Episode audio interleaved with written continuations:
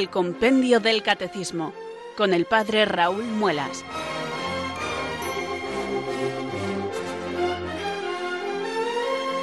Muy buenas tardes, queridos oyentes de Radio María. Son las 4 o las 3 en Canarias. Aquí comienza una nueva edición del programa El Compendio del Catecismo de la Iglesia Católica.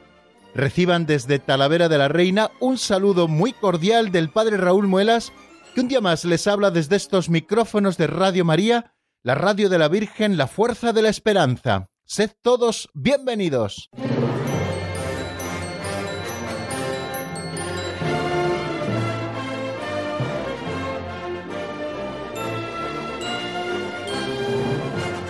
Aquí estamos, queridos amigos, un día más dispuestos y preparados para compartir con ustedes estos 55 minutos de radio que tenemos por delante, abriendo juntos el compendio del Catecismo de la Iglesia Católica, para ir dándole a la caza alcance con ese tema maravilloso de la libertad del hombre, que es en el que nos estamos ocupando ahora y que todavía nos ocupará algún día más.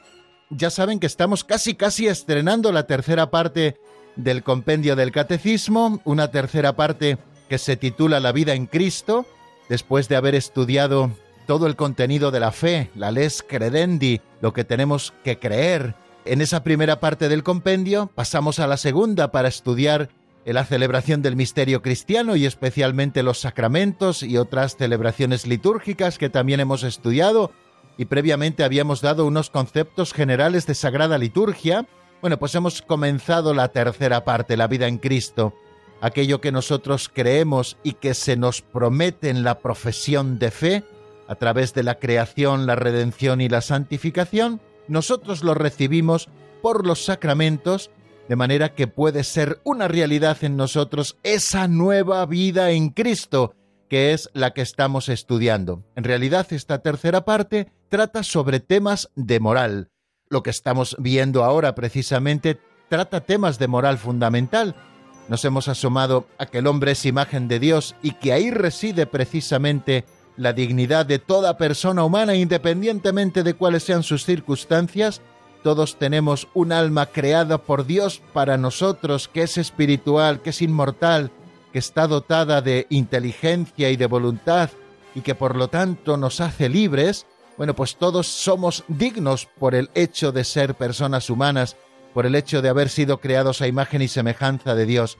Y nuestra dignidad también radica en esa vocación especial a la que el Señor nos ha llamado, porque nos ha amado por nosotros mismos, antes incluso de que fuéramos engendrados en el vientre de nuestra madre, el Señor ya había pensado en nosotros y nos llama a una vocación excelsa que es la bienaventuranza. ¿Cómo alcanza el hombre la bienaventuranza?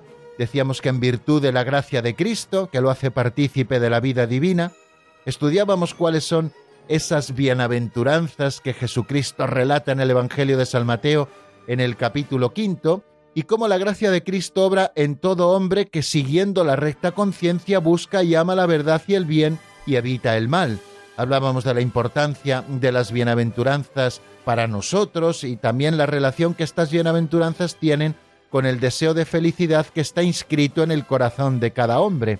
Y por último, nos asomábamos a qué es la bienaventuranza eterna. Y después de esto comenzábamos a estudiar el tema de la libertad. Primero con una definición que nos da el compendio del catecismo en el número 363, que es la libertad, Después vimos la relación que existe entre la libertad y la responsabilidad.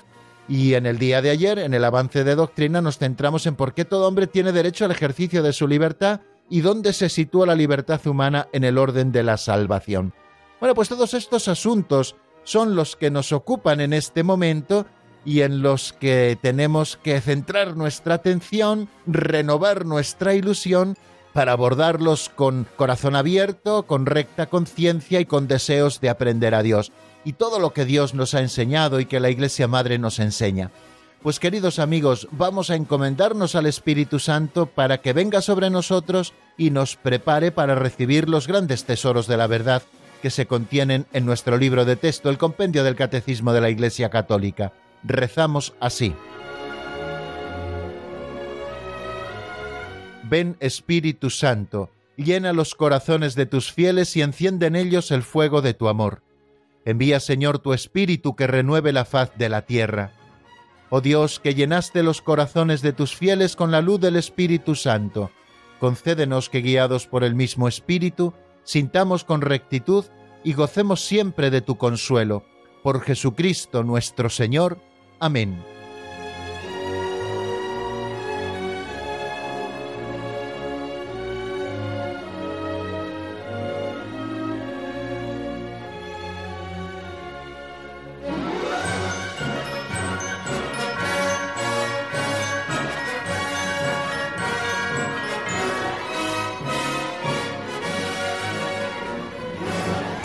Continuamos, queridos amigos, aquí en la sintonía de Radio María y damos un pasito adelante en la escaleta de nuestro programa hacia la segunda sección que titulamos Pinceladas de Sabiduría. Se trata de nuestra catequesis práctica inicial de cada día. Cada jornada abrimos nuestro compendio del catecismo con una pincelada de don Justo López Melús. Son unos pequeños capitulillos que tiene este libro, que se leen en apenas un minuto, minuto veinte, Así lo hace Alberto cada día y en su voz las escuchamos, que luego posibilitan que podamos hacer una reflexión a propósito de alguna idea o de algunas de las ideas que aparecen, queridos amigos, en esa pincelada. Cada día mm, descubrimos una, además se van presentando así sin un orden sistemático, lo cual me parece bastante interesante, pues porque no agotamos los temas, sino que según van saliendo, pues nosotros los vamos comentando y así no pierde nunca ese carácter de frescura y de catequesis práctica que queremos dar a este primer momento del programa. Es un pequeño aperitivo catequético que nos abre el apetito también para que luego podamos abordar los grandes platos de la doctrina que nos presenta el compendio del catecismo, tanto el repaso de lo que vimos en nuestro último programa como el avance de doctrina. Por lo tanto, es mucho el trabajo que tenemos por hacer, queridos amigos, así que sin más preámbulos, les presento la pincelada de hoy que se titula Sentido común.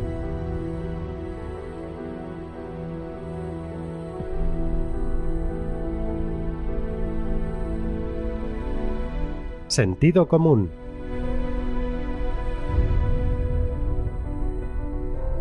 Recomendaron una vez a Santa Teresa que aceptara una postulante muy rezadora. La santa preguntó ¿Pero tiene usted sentido común? Porque Dios le dará devoción, y nosotras le enseñaremos a ser piadosa, pero si no tiene sentido común, no hay nada que hacer. Y a unas novicias, que por rezar desatendían sus obligaciones, les dijo Aquí no necesitamos más santas, que ya hay bastantes.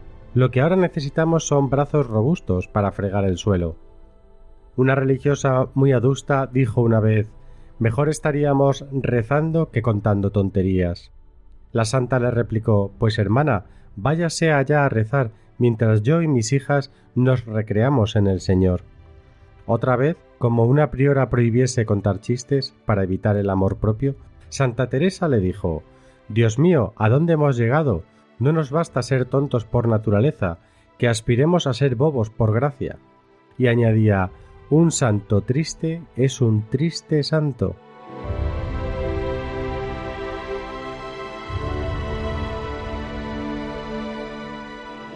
Bueno amigos, una cosa que quiero dejar clara al comenzar pues a reflexionar sobre esta pincelada sentido común es que el sentido común ni está reñido con la vida de piedad, ni está reñido con los deseos de santidad, ni está reñido con una oración seria, piadosa, profunda, entregada, dedicada. Claro que no, ni muchísimo menos. Y no tenemos que entender esto como out out o sentido común o vida piadosa, sino et et. Eso es lo que Santa Teresa pedía y lo que yo entiendo, queridos amigos, al leer esta pincelada.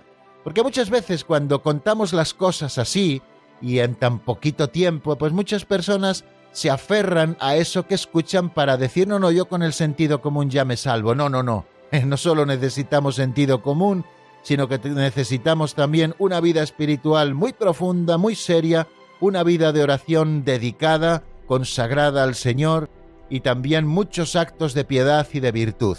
Pero Santa Teresa lo explicaba de una manera creo que muy bonita y creo que tenemos que también tenerlo a la vista nosotros para que no se nos vaya un poquito la cabeza, porque a veces tenemos todos la tentación del pietismo, de quedarnos como muy estasiados en la oración y luego no cumplir con nuestras obligaciones o quizá faltar, lo que es más grave, al sentido común. Dice muy bien don Justo en esta pincelada, presentándonos algunos ejemplos muy simpáticos de la Santa de Ávila. En primer lugar dice que le presentaron una postulante muy rezadora, y esto fue lo que le pusieron como argumento para que la admitiese en uno de sus conventos.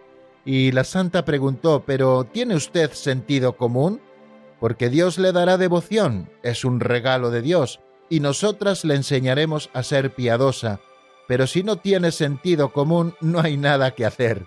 Es como decir aquello de que lo que la naturaleza no da, Salamanca no lo presta. Bueno, pues es verdad. Ella decía que la devoción es un regalo de Dios y a ser piadoso se aprende, pero el que procede en su vida sin sentido común, el que no tiene sentido común, el que no tiene sentido práctico de la vida para hacer los juicios más sencillos que se van presentando y obrar siempre conforme al bien en las cosas sencillas y cotidianas de cada día, el que no sabe ser prudente o gobernarse con prudencia en su vida y con cierta justicia, al final el sentido común, queridos amigos, de una manera muy sencilla es el cúmulo de las virtudes morales, ¿no? El sentido común asume esas virtudes morales que nosotros vamos sabiendo aplicar en cada uno de los momentos de nuestra vida. Una persona que no goza de esas virtudes morales y no las vive de una manera sencilla en las cosas más cotidianas, difícilmente podrá llegar a ser una persona santa y mucho menos una persona devota, una persona piadosa. Por eso Santa Teresa decía que en sus conventos quería gente con sentido común, que la devoción luego ya la regalaría el Señor y que a ser piadosa ya iría aprendiendo porque sus hermanas se lo enseñarían. Y también un día tuvo que reprochar a unas novicias que por rezar mucho estaban desatendiendo sus obligaciones, y con ese sentido común también que caracterizaba a Santa Teresa, esa chispa siempre de buen humor y esa gran autoridad que ella tenía, les dijo aquello de aquí no necesitamos más santas que ya hay bastantes. Lo que ahora necesitamos son brazos robustos para fregar el suelo. No es que quisiera decir Santa Teresa que no necesitara santas, lo que les quería decir es que necesitaba santas no que estuvieran todo el día rezando, sino que rezasen cuando había que rezar, trabajasen cuando había que trabajar y también fueran capaces de ser las más divertidas en la recreación para solaz de todas sus hermanas. Y así son los siguientes ejemplos que nos ponía don Justo. Una religiosa muy adusta dijo una vez Mejor estaríamos rezando que contando tonterías. Se encontraban en ese ratito de recreación que tienen las hermanas, en las que cuentan chascarrillos, en las que cuentan un poquito las anécdotas del día y en las que todas ríen a mandíbula batiente, gozándose también y recreándose juntas con el Señor, siempre con caridad, siempre con caridad. Bueno, pues Santa Teresa le replicó a esa monja tan seria y tan adusta, pues hermana, váyase allá a rezar, mientras yo y mis hijas nos recreamos en el Señor. Eh, hay que recrearse también en el Señor, y eso también en cierta manera es oración. Y otra vez, una priora que prohibió contar chistes, chistes buenos, por supuesto, y chistes limpios, por supuesto, y chistes que no hagan daño a nadie, pues para evitar el amor propio Santa Teresa le dijo Dios mío, ¿a dónde hemos llegado? No nos basta ser tontos por naturaleza, que aspiramos a ser bobos por gracia. Verdaderamente tenía chispa la santa abulense, y dijo aquella frase de un santo triste es un triste santo, y qué verdad y cuánta razón tiene Santa Teresa de Jesús en esta expresión un santo triste, un santo que tiene cara de vinagre, como dice el Papa Francisco en esa expresión tan suya, al final es un triste santo. Será un santo con poca incidencia a su testimonio, no logrará convertir el corazón, la caridad que vive no la sentirán los que le rodean. La alegría, queridos amigos, es el hilo conductor maravilloso que hace que la santidad llegue al corazón de nuestros hermanos.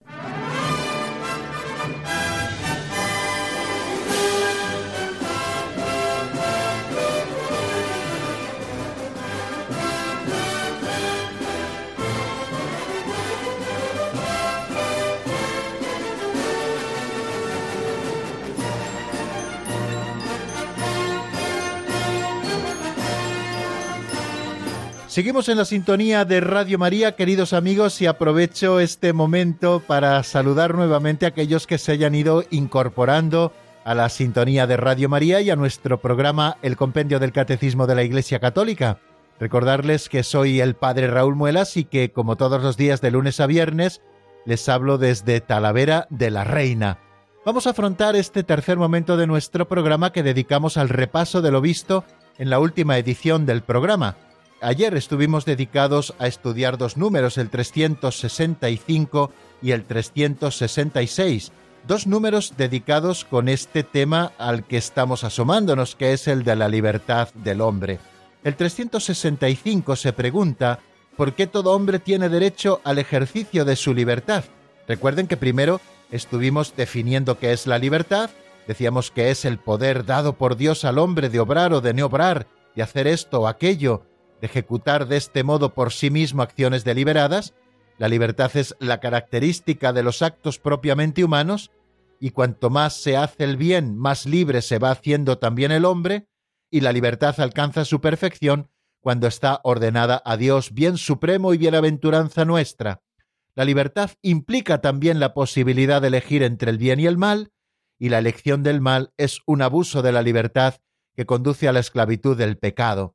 La libertad está para el bien, queridos amigos, y para el bien supremo que es Dios y la eterna bienaventuranza. Pero existe también la posibilidad de elegir el mal. Esto sería un abuso de la libertad que en realidad nos conduce a la esclavitud. También habíamos estudiado ya, y lo hemos repasado en el día de ayer, la relación que existe entre la libertad y la responsabilidad.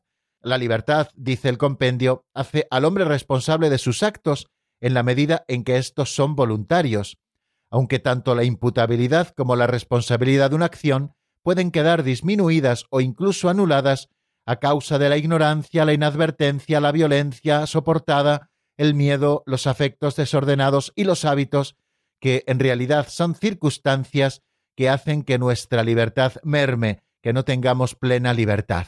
Y ahora vamos a estudiar el número 365, que como les decía, se pregunta por qué todo hombre tiene derecho al ejercicio de su libertad. Nos dice el compendio que el derecho al ejercicio de la libertad es propio de todo hombre en cuanto resulta inseparable de su dignidad de persona humana. Este derecho ha de ser siempre respetado, especialmente en el campo moral y religioso, y debe ser civilmente reconocido y tutelado dentro de los límites del bien común y del justo orden público. A propósito de esto, decíamos que este derecho al ejercicio de la libertad no nos lo concede el Estado, ni nos lo concede tampoco la Iglesia, ni cualquier otra autoridad humana. Decíamos que es un derecho subjetivo de la persona humana por el hecho de serlo, porque hemos sido creados libres, es decir, a imagen y semejanza de Dios, con un alma racional que también tiene voluntad y que nos permite actuar libremente. O sea que este derecho no es una concesión del Estado, sino que es Dios mismo quien nos lo ha concedido, de suerte que nosotros tenemos derecho al libre ejercicio de la libertad, como derecho nativo, como derecho natural de toda persona que está hecha a imagen y semejanza de Dios. El Estado lo que ha de hacer es limitarse a reconocerlo y a facilitar su ejercicio, porque estamos hablando de un derecho sagrado que ha de ser respetado, y nos dice el número 365 que especialmente en el campo moral, es decir, que nadie puede ser obligado a actuar contra sus convicciones morales y contra su propia conciencia, y también en el campo religioso, nadie puede ser obligado a abandonar su religión o a tener que practicar otra. Es el tema de la libertad religiosa, que también trataremos en algún momento con más amplitud. La autoridad civil, por lo tanto, que cuida del bien y de los miembros de la sociedad, lo que tiene que hacer es reconocer ese derecho al ejercicio de la libertad y ha de tutelarlo, es decir, crear aquellas instituciones propias defendidas por el derecho para que todo hombre, toda mujer, por el hecho de serlo, sean cuales sean sus circunstancias, pueda ejercer libremente su libertad. Solamente existen unos límites. El ámbito de la libertad acaba donde empieza la de el que está a mi lado, el ámbito de tu libertad acaba donde empieza la mía, decimos a veces en un lenguaje sencillo. y esos límites de la libertad es el bien común, el bien común que no lo marca el Estado, sino que está marcado por toda la sociedad, y también el justo orden público. No basta lo que el Estado o los dirigentes de turno puedan considerar orden público, sino que ese orden público ha de ser justo. Bueno, pues estas son así, a grandes rasgos, las ideas que encontramos en ese número 365. Pero no nos limitamos al número 365, sino que también nos asomamos al número 366, un número muy interesante que aporta algunas ideas importantes para avanzar en este estudio de la libertad. Se pregunta ese número dónde se sitúa la libertad humana en el orden de la salvación. Decimos que todo es gracia, qué relación tiene, por lo tanto, la libertad y la gracia. Bueno, nos dice ese número de una manera textual que nuestra libertad se halla debilitada a causa del pecado original. El debilitamiento se agrava aún más por los pecados sucesivos. Eh, nuestra libertad no es perfecta, sino que el pecado le ha influido negativamente, debilitándola, debilitándola. El pecado original y también eh, agravado esto con los pecados personales sucesivos que cada uno de nosotros hemos podido cometer.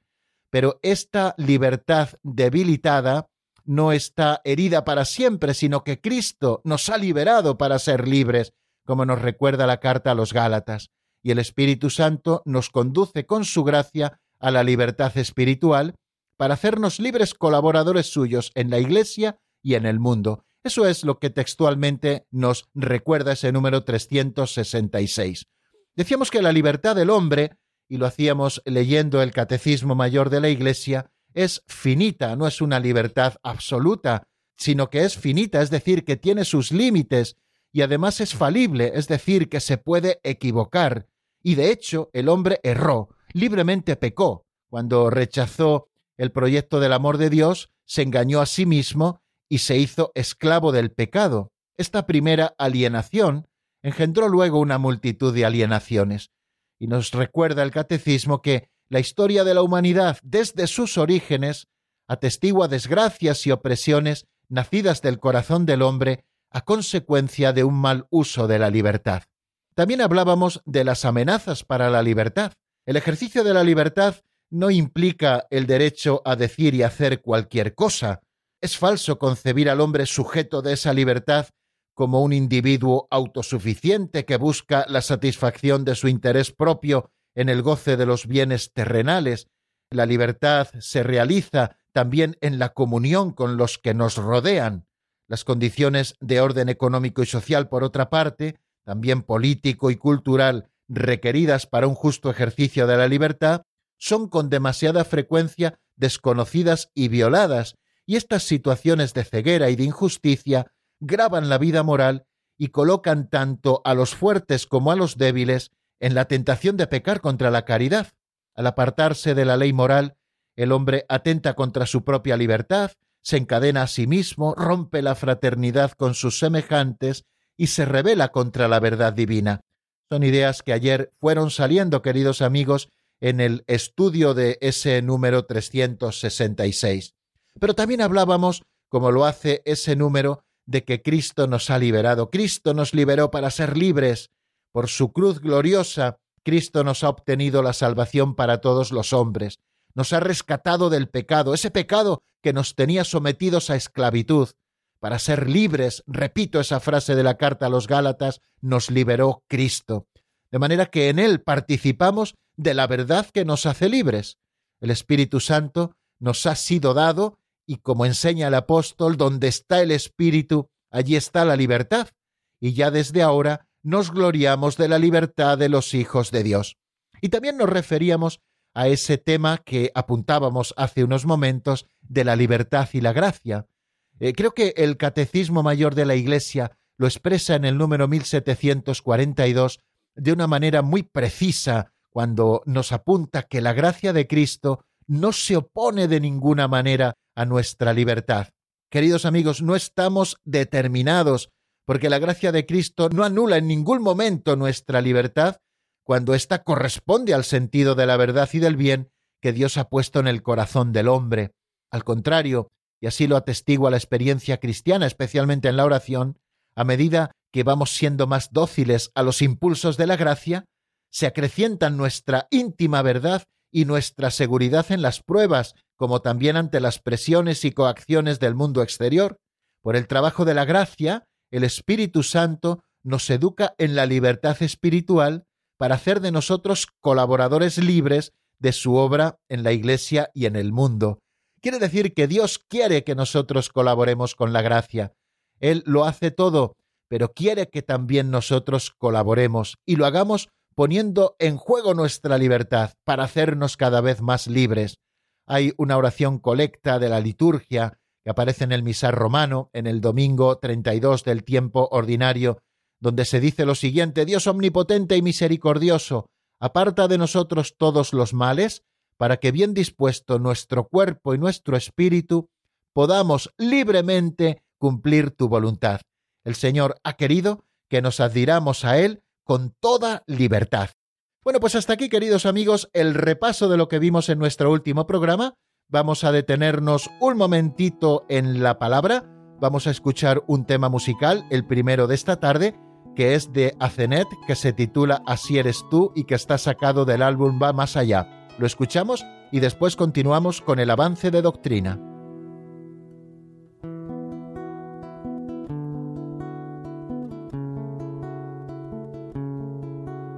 Habitando corazones habitando mi alma, sembrando ilusiones, sembrando la calma, habitando corazones, habitando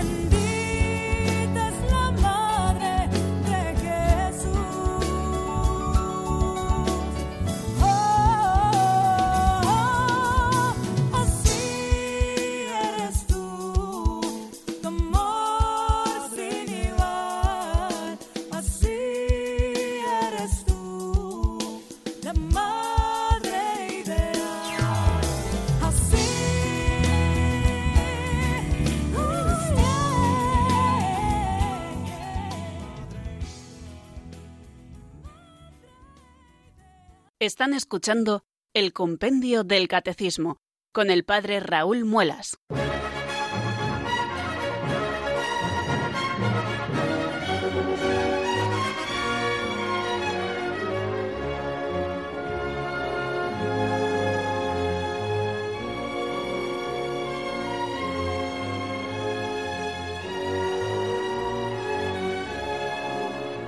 Continuamos, queridos amigos, en la sintonía de Radio María y vamos a dar este saltito hacia nuestro cuarto momento en el que seguimos avanzando en la doctrina todos los días. Intentamos desde hace ya bastantes semanas avanzar un par de números y hoy vamos a pretender hacer lo mismo. No sé si nos dará tiempo o no. Bueno, nos encontramos en número 367, que nos habla de cuál es la fuente de la moralidad de los actos humanos.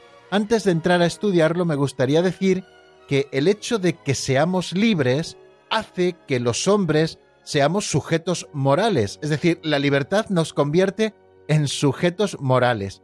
Cuando nosotros actuamos de manera deliberada, cada uno de nosotros, por así decirlo, es padre de sus actos. Quiere decir que los actos humanos, libremente realizados tras un juicio de conciencia, son calificables moralmente, son buenos o son malos. Y eso tenemos que tenerlo a la vista. O sea que la libertad hace que nos convirtamos en sujetos morales. Cuando nosotros actuamos deliberadamente, nuestros actos pueden ser calificados como buenos o como malos. Bueno, pues vamos a ver las fuentes de la moralidad. Teniendo este presupuesto a la vista, vamos a ver cuáles son esas fuentes de la moralidad de los actos humanos. Es de lo que nos habla el número 367 y escuchamos la respuesta, como siempre, en la voz de Marta Jara.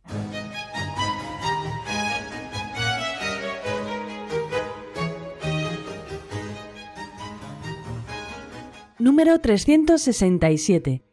¿Cuál es la fuente de moralidad de los actos humanos? La moralidad de los actos humanos depende de tres fuentes. Del objeto elegido, es decir, un bien real o aparente. De la intención del sujeto que actúa, es decir, del fin por el que lleva a cabo su acción y de las circunstancias de la acción, incluidas las consecuencias de la misma. Bien, acabamos de escucharlo, queridos amigos. La moralidad de los actos humanos depende de tres fuentes. Del objeto elegido, es decir, un bien real o aparente, de la intención del sujeto que actúa, es decir, del fin por el que lleva a cabo su acción, y de las circunstancias de la acción, incluidas las consecuencias de la misma. Estas son, digamos, las tres fuentes de la moralidad de los actos.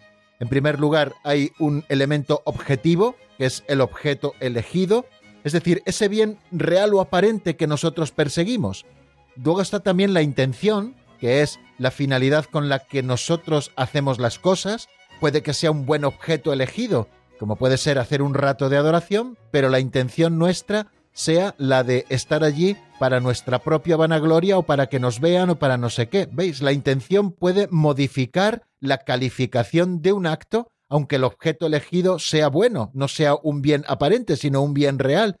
Quiere decir que hay un elemento objetivo, un elemento subjetivo, que es la intención, que es el fin por el que se lleva a cabo una acción, ¿por qué estoy haciendo eso? Y luego están las circunstancias de la acción, que rodean un poco a toda la acción y que también pueden ser agravantes, atenuantes o incluso eximentes. Y también dentro de esas circunstancias, como nos dice el número 367, están las consecuencias de la acción misma. Bueno, pues vamos, si les parece, a centrarnos un poquito en este tema que es importante y cuando estamos estudiando moral, como estamos haciendo ahora con estos números de una manera muy sencilla, pues es importante que nos acerquemos bien a este tema de la moralidad de los actos humanos y de las fuentes de la moralidad. Partimos, por lo tanto, de que los actos humanos, es decir, libremente realizados tras un juicio de conciencia, son calificables moralmente, o son buenos o son malos. Así nos lo dice el Catecismo en el número 1749. Me refiero al Catecismo Mayor. El obrar es moralmente bueno cuando las elecciones de la libertad están conformes con el verdadero bien del hombre y expresan así la ordenación voluntaria de la persona hacia su fin último, es decir, Dios mismo, la moralidad de los actos humanos depende, por lo tanto, del objeto elegido, del fin que se busca o la intención, y de las circunstancias de la acción. El objeto, por lo tanto, la intención y las circunstancias es lo que llamamos fuentes o elementos constitutivos de la moralidad de los actos humanos. Así nos lo recuerda también el número 1750 del Catecismo Mayor de la Iglesia. Bueno, por lo tanto, estamos hablando de tres fuentes de la moralidad. La primera es el objeto moral. El objeto moral es el fin próximo de una elección deliberada que determina el acto de querer de la persona que actúa. Creo que, aunque a veces eh, el concepto sea un poco complicado, voy a repetirle para que nos quede claro. El objeto moral es el fin próximo de una elección deliberada que determina el acto de querer de la persona que actúa. No, no podemos confundirlo con el objeto físico. Imagínense que yo tengo un bisturí en la mano. Ese bisturí puede servir para hacer una operación quirúrgica que sane a una persona o puede servir para, para asesinarle, cortándole la yugular, por ejemplo. Bueno, eh, el objeto sería el bisturí, la acción de aplicarlo sobre una persona, pero sería el objeto físico. No nos estamos refiriendo al objeto físico, sino al objeto moral, que es el fin próximo de la elección deliberada que determina el acto de querer de la persona que actúa. El valor moral de los actos humanos, el que sean buenos o malos, depende ante todo de la conformidad del objeto o del acto querido con el bien de la persona, según el juicio de la recta razón. Solo si el acto humano es bueno por su objeto, es ordenable al fin último. Luego hablaremos en algún momento de los actos intrínsecamente malos, es decir, actos que de por sí son malos. ¿eh? Bueno, pero esto mm, lo veremos un poquito más adelante. La segunda fuente de la moralidad es la intención. En el obrar humano, el fin es el término primero de la intención y designa el objeto buscado en una acción. La intención es un movimiento de la voluntad hacia un fin, mira al término del obrar, así nos lo dice también el Catecismo Mayor, al que estoy siguiendo en este momento. Un acto que por su objeto es ordenable a Dios, alcanza su perfección última y decisiva cuando la voluntad lo ordena efectivamente a Dios. Por ejemplo, lo que les decía, un rato de oración es un acto ordenable a Dios, por supuesto. Si nuestra intención es alabar a Dios, darle gracias, pedirle, etcétera, pues evidentemente estaremos alcanzando la perfección última y decisiva de ese acto, bueno en su objeto y bueno también en su intención. Quiere decir que la intención del sujeto que actúa es un elemento esencial en la calificación moral de la acción. La intención no se limita a la dirección de cada una de nuestras acciones tomadas aisladamente, sino que puede también ordenar varias acciones hacia un mismo objetivo, puede orientar toda la vida hacia el fin último. Una misma acción puede estar, pues, inspirada por varias intenciones. Una intención buena no hace ni bueno ni justo un comportamiento en sí mismo desordenado, el fin no justifica los medios, eso tenemos que tenerlo a la vista siempre. Por el contrario, una intención mala sobreañadida convierte en malo un acto, como les decía antes, que de suyo puede ser bueno, como por ejemplo la limosna. Dar limosna a una persona es bueno, pero si yo lo hago por vanagloria, no está siendo bueno para mí, no puede ser calificado como moralmente bueno ese acto. Bien, me siguen, creo, más o menos. Y la tercera fuente de la moralidad son las circunstancias. Las circunstancias que son los elementos secundarios de un acto moral. Contribuyen a agravar o a disminuir la bondad o la malicia moral de los actos humanos. Por ejemplo, la cantidad del dinero robado. No es lo mismo robar 10 millones de euros que robar 10 céntimos. Por supuesto, la cantidad del dinero robado, esa circunstancia modifica, por supuesto, la gravedad, por ejemplo, de un acto. Y también puede atenuar las circunstancias o aumentar la responsabilidad del que obra como por ejemplo actuar por miedo o actuar por violencia física, las circunstancias no pueden hacer ni buena ni justa una acción que de suyo es mala. El acto moralmente bueno supone a la vez la bondad del objeto, la bondad del fin y también de las circunstancias. ¿no? Por eso estas tres fuentes son importantes, que confluyan verdaderamente hacia lo que se pretende y que constituyan el acto en un acto moralmente bueno, ¿no? el acto que nosotros podamos realizar de cualquier tipo.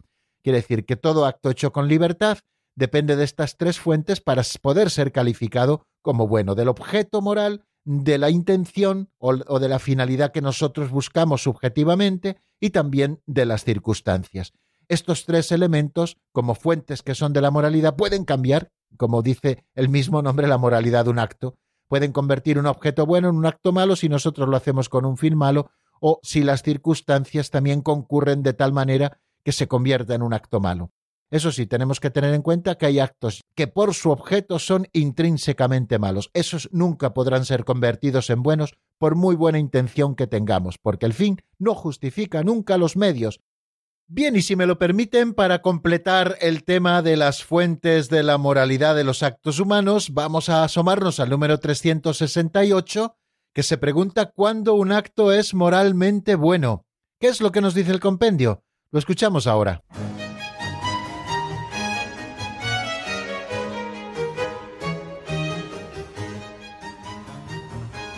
Número 368. ¿Cuándo un acto es moralmente bueno? El acto es moralmente bueno cuando supone al mismo tiempo la bondad del objeto, del fin y de las circunstancias. El objeto elegido puede por sí solo viciar una acción aunque la intención sea buena. No es lícito hacer el mal para conseguir un bien. Un fin malo puede corromper la acción aunque su objeto sea en sí mismo bueno. Asimismo, un fin bueno no hace buena una acción que de suyo sea en sí misma mala, porque el fin no justifica los medios. Las circunstancias pueden atenuar o incrementar la responsabilidad de quien actúa, pero no puede modificar la calidad moral de los actos mismos, porque no convierte nunca en buena una acción mala en sí misma. Bueno, acabamos de escucharlo. El acto es moralmente bueno cuando supone al mismo tiempo la bondad del objeto, del fin y de las circunstancias. Como antes indicábamos, cuando concurren que estas tres fuentes de la moralidad de un acto son buenas, podemos estar hablando de un acto moralmente bueno. El objeto elegido puede por sí solo viciar una acción, aunque la intención sea buena. Creo que tenemos que tener también muy clara esta afirmación que hace el compendio del catecismo. El objeto elegido puede de por sí viciar una acción, puede que con buena intención tratemos de hacer algo que de por sí es intrínsecamente malo. Luego hablaremos del intrínsecamente malo. No es lícito hacer el mal para conseguir un bien. Un fin malo puede corromper la acción, aunque su objeto sea en sí mismo bueno, como hemos puesto algún ejemplo antes. Un rato de oración, pues es un objeto evidentemente bueno, pero si nosotros lo estamos haciendo por vanagloria o por no sé qué otros fines espúreos, pues efectivamente un fin malo puede hacer mala una acción que de por sí es buena. Y un fin bueno no hace buena una acción que de suyo sea en sí mismo mala, porque el fin no justifica los medios. Las circunstancias pueden atenuar o incrementar la responsabilidad de quien actúa, pero no puede modificar la calidad moral de los actos mismos, porque no convierten nunca en buena una acción mala en sí misma. Por lo tanto, queridos amigos, esto es para que lo leamos despacio porque son muchas cosas y tampoco aporta mucho más a lo que ya hemos dicho, ¿no? El acto moralmente bueno supone a la vez la bondad del objeto, del fin y de las circunstancias. Una finalidad mala corrompe la acción, aunque su objeto sea de por suyo bueno, como por ejemplo orar y ayunar para ser vistos por los hombres, como dice Jesús en el Evangelio, el objeto de la elección puede por sí solo viciar el conjunto de todo el acto. Hay comportamientos concretos, como por ejemplo la fornicación, que siempre es un error elegirlos, porque su elección comporta un desorden de la voluntad, es decir, un mal moral. Es por tanto erróneo, nos dice el Catecismo Mayor, juzgar de la moralidad de los actos humanos considerando sólo la intención que los inspira o las circunstancias, el ambiente, la presión social, la coacción o la necesidad de obrar, etcétera, etcétera, que son su marco. Hay actos que por sí y en sí mismos, independientemente de las circunstancias y de las intenciones, son siempre gravemente ilícitos por razón de su objeto. Por ejemplo, la blasfemia, el perjurio, el homicidio, el adulterio. No está permitido hacer el mal para obtener un bien. Bueno, y creo que no vamos a decir mucho más, entre otras cosas porque no tenemos más tiempo. Eh, les recuerdo nuestro número de teléfono de directo, 910059419. 910059419. Pueden ustedes marcarle si quieren hacernos alguna pregunta o compartir con nosotros algún testimonio o alguna breve reflexión. Volveremos, si Dios quiere, el lunes a repasar un poquito todo esto y seguiremos adelante con ese número 369 que nos habla de los actos intrínsecamente malos. Vamos a escuchar una canción mientras ustedes van marcando. Es un tema de Blas Ortega titulado A la distancia, sacado del álbum en un segundo. Escuchamos unos compases y enseguida estamos nuevamente juntos.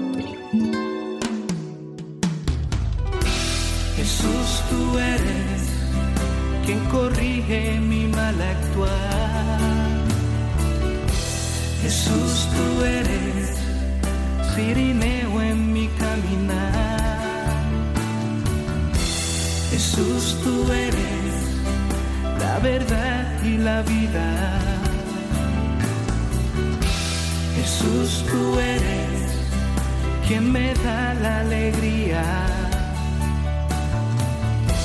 Jesús, tú eres quien corrige mi mal actuar. Jesús, tú eres Sirineo en mi caminar. Jesús, tú eres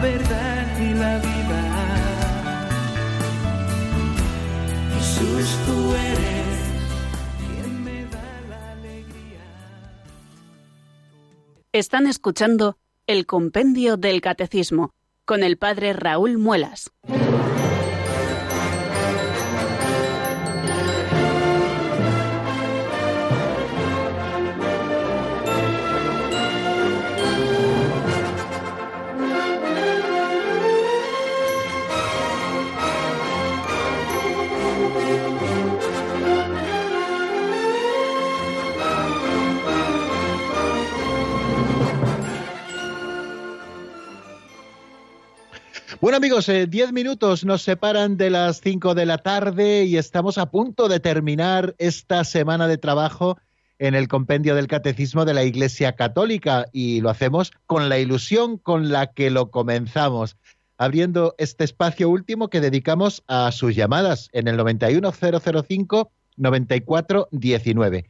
Ahí pueden hacernos sus consultas o compartir con nosotros algún testimonio, alguna experiencia lo que ustedes quieran.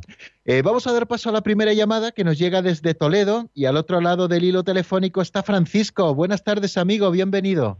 Hola, buenas tardes, padre. enhorabuena por la programación en general y en particular por la suya. Un programa muy que levanta el ánimo a, todo el mundo, en fin, a la circunstancia de cada uno esté.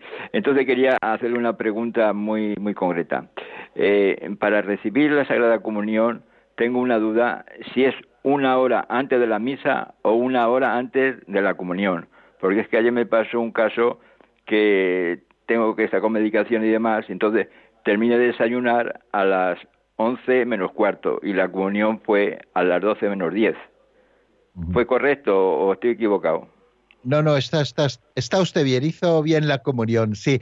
El ayuno eucarístico es una hora antes de comulgar, ¿eh? una hora antes de comulgar. Quiere decir que, que, bueno, pues en lo que sale uno de casa, llega a la iglesia, luego pues eh, la misa poco que dure, pues media hora, 35 minutos hasta que llega la comunión, mm, pues eh, eso es, quiere decir que mm, procurando no comer un ratito antes de salir de casa, cumplimos esa hora que es la del ayuno eucarístico. No es una hora antes de comenzar la misa, sino una hora antes de recibir la comunión. Quiere decir que si usted desayunó a las once menos cuarto o comió a las once menos cuarto y luego eh, a las doce menos diez recibió la comunión, pues se cumplió una hora y cinco minutos, con lo cual usted guardó el ayuno eucarístico que la Iglesia nos pide que hemos de guardar también como un gesto de pequeño sacrificio, como un gesto de respeto, también de adoración del cuerpo, no a la Sagrada Comunión. Eh, bueno, pues ya saben que esta praxis de la Iglesia ha ido cambiando en, los últimos años. Eh, antiguamente, vamos, antiguamente me refiero, eh, pues antes del Papa Pío XII, era, era desde, desde la medianoche del día anterior, no se podía comer nada, ni siquiera se podía beber agua eh, después, eh, y por eso las misas, perdón, eran, eran misas tempraneras, ¿no? Pues para, para no tener eh, sin comer a las personas que iban a comulgar, pues todo el día, ¿no? Después pasó a ser cuatro horas, y estuvo un tiempo esa praxis en la iglesia, cuatro horas de ayuno eucarístico, cuatro horas antes de la comunión, y en la última reforma que se hizo del ayuno eucarístico, pues se dejó únicamente en, en una hora antes de comulgar, ¿no? que es, es una cosa muy sencilla. Muy bien, vamos a dar paso a la segunda llamada que nos llega desde Sevilla. Lola, buenas tardes, bienvenida amiga. Sí, buenas tardes, padre Raúl Muela. Eh, encantada con su programa, bueno, en, en, general con Radio María, porque oigo todo lo que puedo y lo comunico a mis amigos y a todo el mundo. Pero este es que me viene muy bien también la hora y suelo oírlo. Lo que pasa es que me cuesta muchísimo trabajo hablar y más en público porque no tengo costumbre. Bien, dicho esto, mm, ya le digo, muy contenta y me gusta muchísimo, primero me voy a dedicar a usted, cómo, bueno, eh, dirige el programa, por supuesto, pero luego los puntos cómo después de que cuando esta chica lo lee, ¿no? Hace usted, eh, no sabría decirlo bien, que estoy nerviosa, perdone, eh, eh, cómo lo, lleva, de, cómo lo, lo explica de una forma después de que ella ha hecho ya la lectura, ¿no? Perfecto. Y luego, sobre todo, mire, decirle lo que más ha inducido a llamar ha sido el principio que le ha dedicado usted y es que lo digo a voces, a Santa Teresa de Jesús. Santa, que mire usted, yo ni la llevo muy de cerca, ni la leo, ni de verdad se lo puedo decir, conozco poco de ella, fíjese, pero muy poco. Y es que ha dicho usted cosas que me han llegado tanto porque lo siento tal cual. Y mire, he vivido últimamente en unos grupos de oración que tengo, unas, unas cosas que tenían interiormente personas más que preparadas, los rosarios ya muy mayores, los rosarios de rodilla entero todo el tiempo, las, bueno, bueno, bueno, tanto que terminé y tuve que confesar porque digo, interiormente me estaba tentando el demonio, se lo digo de verdad, es tremendo. Y ha hecho usted ahí, mm, vamos, vamos, mm, hablando de ella, de aquella época, de aquella época, ese sentido común, ese razonamiento, ese eso, porque si yo le explicara a usted aquí día a día lo que yo vivo en la iglesia, es que no acabaría.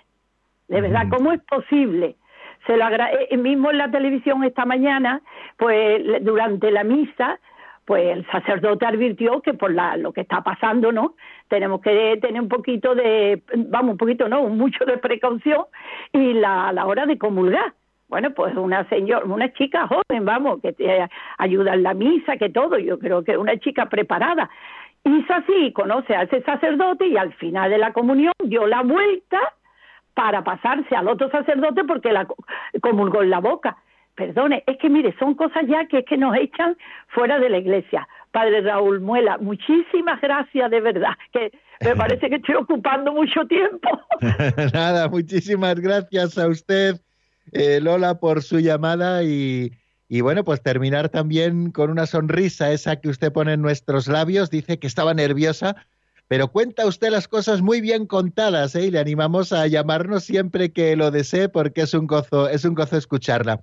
Hemos pendiente otra llamada, pero ya no nos da tiempo porque se nos ha pasado eh, nuestro espacio. Ya estamos en 56 minutos y tenemos que ir terminando por esta semana y por el día de hoy. Muchísimas gracias por haber compartido el compendio este día y toda esta semana y si Dios quiere la semana que viene seguiremos eh, escudriñando nuevas cosas sobre la moral que tanto estamos aprendiendo. La bendición de Dios Todopoderoso, Padre, Hijo y Espíritu Santo, descienda sobre vosotros y permanezca para siempre. Amén. Hasta la semana que viene, si Dios quiere, amigos.